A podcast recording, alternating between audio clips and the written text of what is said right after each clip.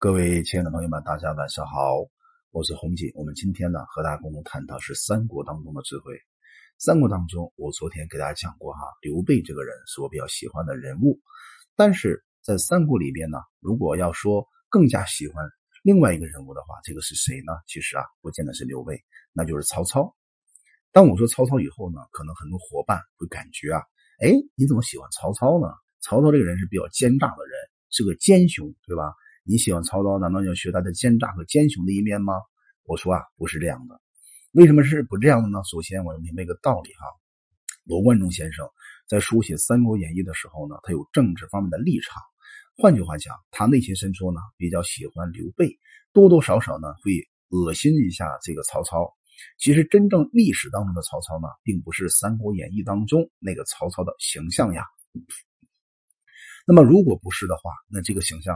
到底是什么样的形象呢？哎，我向大家推荐一下哈，有机会啊，我们读一读陈寿写的《三国志》。如果《三国志》读完之后啊，你感觉不过瘾啊，再读一读啊，四这个《资治通鉴》当中，这个司马光先生对整个的曹操，包括三国史那一段时间整个的叙述，那再翻一翻相关的现代历史学家所写的关于三国曹操当中的一个大传，我们就明白哈，曹操本身在那个时代里面真实的这样一个历史形象。我为什么喜欢曹操呢？其实啊，最重要的一点呢，就是因为曹操这个人呢，他有三个优点，是我内心深处啊完全非常敬仰的。第一个呢，这个人情商特别高。举例来讲，当时呢，在赤壁之战之后啊，他已经五十几岁了。你想一想，带了近百万大军去打到了赤壁这个地方，马上要对孙权下手。可是呢，啊，最后呢，我们都知道哈，被周瑜打败了。打败以后呢，按照正常来讲呢，这个人呢。面对如此大的压力，是不是应该就败亡了呢？你想想哈，假设你有是一亿的这个财产，你突然间变成穷光蛋了，各位，你会什么感觉？你可能要么就是一夜白头，要么就直接跳楼啊！很多人是这样子呀，炒股票啊民营，结果呢就跳楼了自杀了。这样的人大有人在啊。那我们今天跟曹操比较起的话，我们差远了啊！你看你曹操赤壁之战完全损兵折将啊，几乎要亡命了，拿着他的命运换了一个江湖，换了一个天下。可是再往回走的时候呢，最后那个关羽还是把这个曹操给放掉了。那这一路走的时候呢，我们知道哈，曹操的笑了好几次，每笑一次的话呢，都带来一些这个杀手出来。那可能你会问了，曹操在那种恶劣的环境之下，他为什么不哭呢，反而笑呢？其实很简单嘛，曹操啊，在那种状态之下，他依然有大局观嘛。通过笑的方法呢，哪怕仅剩一百多人，也通过笑的方法呢，作为领袖统帅来讲哈。不会轻易的表达他的情绪，因此呢，带着这些残兵败将呢，就脱离了赤壁之战那个痛苦的深渊，最后呢，终于活下来了。那么从这一点看哈，我非常喜欢，就是曹操这种情商是相当高的，一般的老百姓哈，我觉得是没有办法跟他比的嘛。第二个我喜欢曹操的理由呢，是这个人呢，在任何情况之下，他是个现实主义者，就是他会围着当下的事儿啊，去想方设法去解决。而不是被事情所困，因此我要提醒各位亲爱的朋友们一句话哈：我们今天做任何事情要懂一个道理，要么你成为问题本身，要么呢就跳出问题来想方设法来解决问题。请问你会做这两者之间的哪一种呢？我呢喜欢这个人能够从问题当中跳出来，然后看问题，并且想出解决问题的方法。这样的话呢，才能够把事情做得更好嘛。曹操本身就是这种性格呀。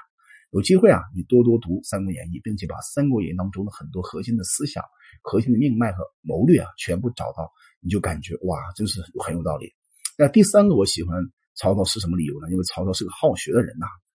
如果有机会，你看看曹操，他在从从小哈长到大到老年，他一生当中基本上是特别爱学习的。比如说我们中国比较著名的一个啊兵法叫《孙子兵法》，这部兵法呢，我也是非常喜欢。这部兵法呢，就是最早的注册本呢，就是曹操先生他注的。他把《孙子兵法》当中的很多精华、它的要素，根据实战的军事经验，全部做了提纲要领的这种注解。我认为非常有社这个社会价值、历史价值和军事价值。这本书非常重要。那么可见呢，曹操一生当中非常爱学习，而且他是一个实践的学习者。你比如说，在整个三国期间，哈，谁的文文采最好呀？哎，无非是曹家这几个。啊，曹家父子嘛，曹操啊，曹丕啊，曹植啊，对吧？那是建安文学的创始人呐，你想想了不起吧？非常了不起。还有一点的话呢，这个曹操这个人呢，他身上有一种性格，就是啊机谋而多变的性格，他不会受一些礼法的束缚。我们举个小例子来说明哈，你看在呃刺杀董这个董卓之前啊，曹操呢被这个王允啊邀请呢来到参加啊王允的生日宴，其实本身呢董卓并没有接受到任何的邀请来参加王允的这个寿寿宴。那王允为什么要发出邀约让大家参加他的寿宴呢？哎，理由非常简单嘛，就是因为王允呢看到董卓在整个朝政当中啊横行天下，没有人敢管，啊管的人呢全部被杀掉了，因此啊王允特别痛心疾首，于是呢他下了一个假令，就是我今天老夫呢要过生日啊，这个日这个话一传出去以后啊，很多文武百官呢全部聚集到王允的家里边。首先呢，我认为这个事儿哈本身可能不是历史事实，是罗贯中先生所描写的一个这么一个设计这么一个鸿门宴的场景。因为我想，如果是历史事实的话，你想一想，王允如果一旦发出这么一个信号、这么一个信息之后，难道就不怕有人把这个事告密给董卓吗？哎，应该会有人告密给董卓的。你想文武百官呐，哪个人能够真正保证了百分百都是你的人呢？不太可能吧？哎，就在这次宴会当中啊，曹操也去了。啊去了以后呢，呃，一开始不受待见啊，后来这个王允呢，跟大家喝两杯酒以后啊，全部都哇哇哭。为什么哭呢？他们哭的理由很简单嘛，就是觉得没有办法，没有好的方法去杀掉董卓，感觉这个汉朝的江山呢即将啊堕落了，因此啊，感觉非常悲伤。大家都哭的时候，哎，独有曹操就笑，他笑得哈哈的。为什么笑呢？他说了一句话。哎呀，我笑你们文武百官之间哈，没有一个人能想出一个方法能够杀掉这个董卓啊！我是笑你们这一点。那后来王允就悄悄来到这个曹操身边，就问你：难道你有什么方法吗？哎，曹操怎么说的？我当然有方法啦。那我的方法呢，就是如何如何啊！只要你把七星宝刀借给我，我就有机会找到董卓，然后把他杀掉。为什么呢？因为董卓对我挺好的，我有机会啊进这个董卓之身啊！你从这个点上我们看出来啊，二十几岁的曹操他有这样的勇敢。这样的魄力，想象一下，我们当今这个时代哈，很多九零后也好，八零后也好，那么有多少人有这种胆量呢？当然，我这番话呢，不是我们今天九零后、八零后不好，而是要提醒大家哈，人在某不同的时代里边，他所表现的勇气是不一样的。正如《孙子兵法》里讲的五个要素一样：智、信、仁、勇、严。